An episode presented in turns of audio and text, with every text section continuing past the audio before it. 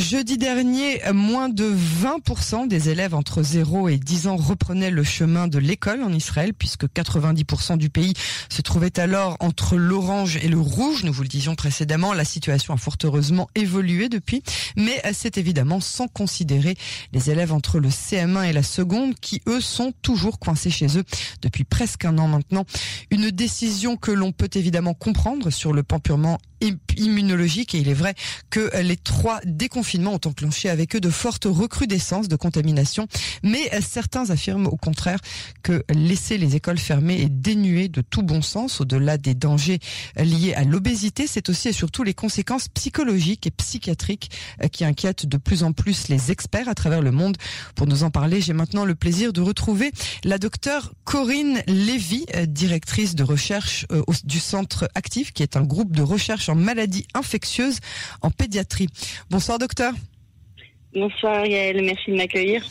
Bah, c'est un plaisir euh, de vous retrouver euh, sur nos ondes et je vous remercie d'avoir accepté euh, cette nouvelle invitation. Vous vous trouvez en France, mais les recherches que vous avez effectuées sont évidemment applicables à tous les enfants à travers le monde. Alors la Société française de pédiatrie a récemment publié un véritable plaidoyer sur la nécessité de laisser les écoles ouvertes, précisément au vu de la terrifiante recrudescence d'hospitalisation psychiatrique des jeunes adolescents.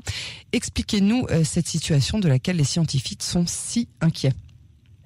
Oui, tout à fait. Euh, en fait, euh, la Société française de pédiatrie, avec euh, d'autres sociétés savantes d'ailleurs, hein, fin janvier, on a écrit une sorte de plaidoyer pour le maintien des écoles ouvertes.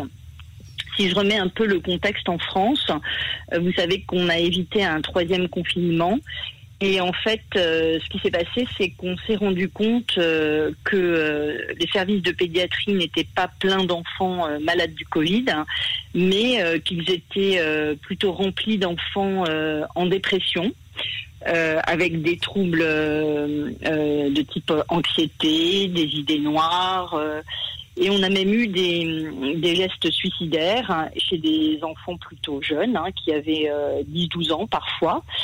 Euh, parfois aussi dans un contexte de maltraitance. Euh, et donc, euh, en fait, le paradoxe, c'est que pas de Covid dans les services de pédiatrie, mais voilà, des, jeunes enfants en mal-être, maltraités, déprimés, anxieux, suicidaires. Euh, c'est un, un, peu du, du, du, jamais vu, en tout cas euh, pour, euh, pour les médecins. Et c'est dans ce contexte qu'on a rédigé ce plaidoyer qui est en ligne d'ailleurs sur notre site qui s'appelle Infovac France. Et, et d'ailleurs, les Israéliens et les Italiens vont nous rejoindre pour écrire un article en anglais cette fois ah, sur ce sujet. Voilà. Ah. Ok, euh, je voudrais tout de même poser un bémol dans, vos arguments qui sont par ailleurs euh, tout à fait compréhensibles, mais la France est tellement en retard euh, sur la vaccination et d'autre part les variants britanniques, sud-africains et que sais-je encore sont tellement contagieux qu'ils menacent aujourd'hui beaucoup plus les enfants que le faisait la souche primaire du Covid-19. Est-ce que vous prenez pas ici un risque terrible? Alors, je voudrais dire, on est, on est peut-être en retard sur la vaccination, d'accord, je peux pas le nier, effectivement. Mais euh, je, dis quand même qu'on est très en avance sur euh, l'ouverture des écoles et on a quand même été précurseurs. Notamment, euh, Robert Cohen s'est battu depuis le début de la pandémie pour que les pédiatres français ça a été un combat d'ailleurs assez difficile hein, pour que les enfants puissent continuer à aller à l'école.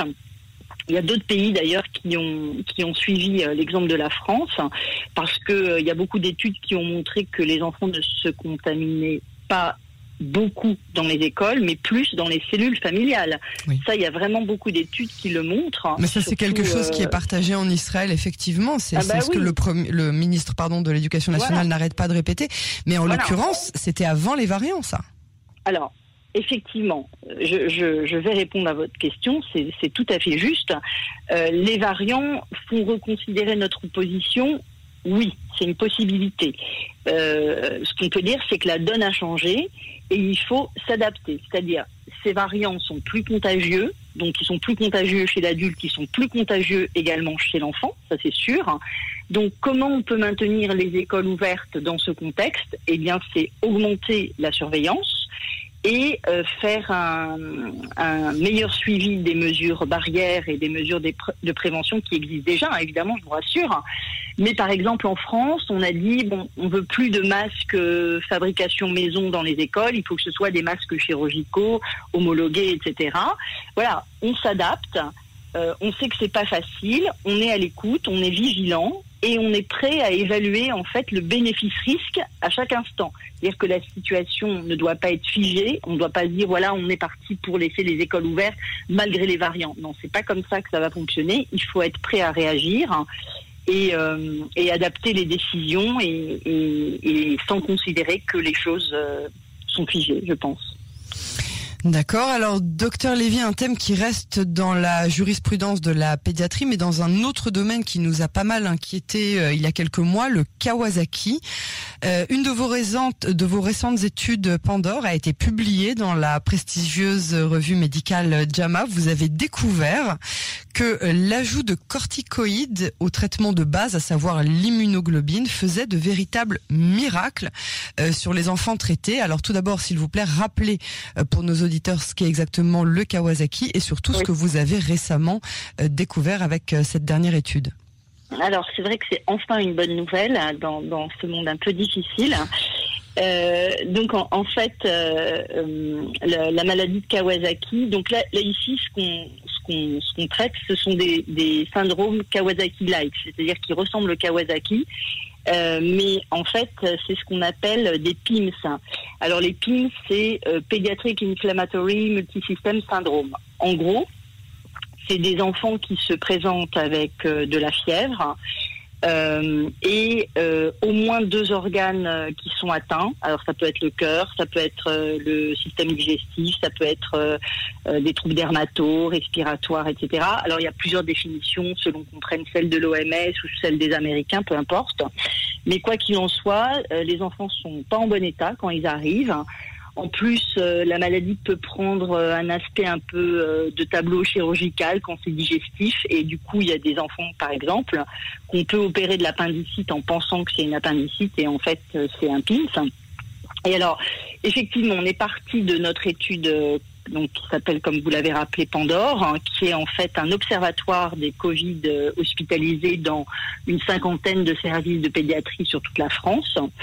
Et euh, donc, ce qu'on a fait, c'est que on s'est rendu compte qu'il y avait deux types de traitements. Euh, chez, euh, on avait pris une cohorte de 111 enfants, et on s'est rendu compte qu'il y avait une partie des enfants qui avaient reçu des immunoglobulines seules. Alors, en gros, les immunoglobulines, c'est des anticorps. Donc, on va ajouter aux patients en intraveineux. Et euh, les corticoïdes, c'est euh, des super anti-inflammatoires. Voilà, on, va on va schématiser les choses comme ça. Donc on s'est rendu compte qu'il y avait un groupe de patients qui avaient reçu que des immunoglobulines et un autre groupe qui avait reçu des immunoglobulines et des corticoïdes. Et qu'est-ce qu'on a observé? C'est que les patients qui avaient reçu à la fois immunoglobulines et corticoïdes étaient améliorés beaucoup plus rapidement que ceux qui avaient reçu immunoglobulines seules. Donc, euh, ils sortaient de l'AREA euh, parfois en, en 6 heures. C'était assez spectaculaire. Hein. Donc c'est des enfants qui étaient vraiment très très mal. Hein. Ils, ils, sont euh, voilà en général 90% des enfants qui ont des PIMS atterrissent en réa. Aujourd'hui c'est plus que 50% on va dire parce que du coup les médecins euh, diagnostiquent mieux, ils traitent plus vite comme ça parce que vous pensez bien qu'on a communiqué euh, ces résultats très rapidement dès qu'on les a observés. Et c'est mon jeune collègue d'ailleurs, euh, Naïm Ouldali, qui a, euh, qui a rédigé cet article. Et, alors, quand je vous parle de cette étude, c'est un travail de 50-100 euh, personnes. Quoi. Voilà, c'est un vrai travail d'équipe, c'est énorme. Voilà, c'est un, un, vrai travail de, de, de, collaboration entre, entre les équipes pédiatriques en France. Et c'est donc grâce à cette étude que le, le, traitement des enfants atteints va maintenant changer. J'imagine vous avez eu plus de 350 cas entre avril 2019 et janvier 2021. Oui. C'est donc une grande fierté euh, pour votre équipe. ouais. c'est les données de Santé publique France, c'est tout à fait les chiffres que vous donnez. Ouais. Et euh, bah oui, on est plutôt content parce que, euh, ben, euh, ouais, ouais, franchement, euh, bah, c'est important pour euh, pour les. Pour le traitement en fait, des c'est- enfants. C'est une maladie qui survient entre deux semaines et quatre semaines après le Covid. Alors ça peut survenir après une autre infection virale, hein, type la grippe. Mais là, la grippe en ce moment, on n'en a pas. On a des bronchiolites qui remontent un peu. Ah, Euh, ouais. on en parlait, euh, on en parlait la dernière fois. Je me rappelle, vous m'aviez dit Ouais.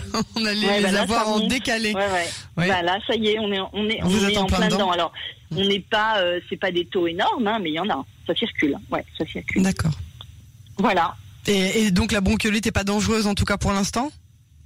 Ah bah, la bronchiolite, c'est une maladie qu'on sait gérer. Voilà, c'est la maladie euh, du moins de deux ans classique euh, qu'on sait gérer. Et puis, euh, les enfants sont traités. et Il y a pas, il y a- on n'a jamais eu de soucis avec euh, avec les bronchiolites. C'est bien géré en général dans tous les pays. Il n'y a pas de soucis. Docteur Lévy, je vous remercie beaucoup pour euh, cet entretien et bravo euh, pour ces découvertes. À très bientôt sur les ondes de, de Canon français.